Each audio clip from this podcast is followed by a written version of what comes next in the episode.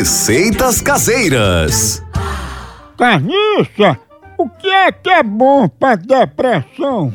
Para tomar o chá de, de, para depressão, você tem que tomar o chá da, ca, da raiz daquela madeira que só tem na Bahia, em Angico.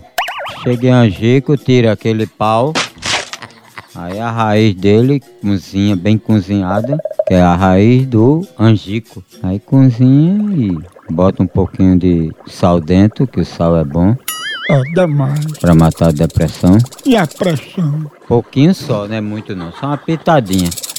Dentro de um mês, 30 dias, se não ficar bom, é porque vai direto para o necrotério.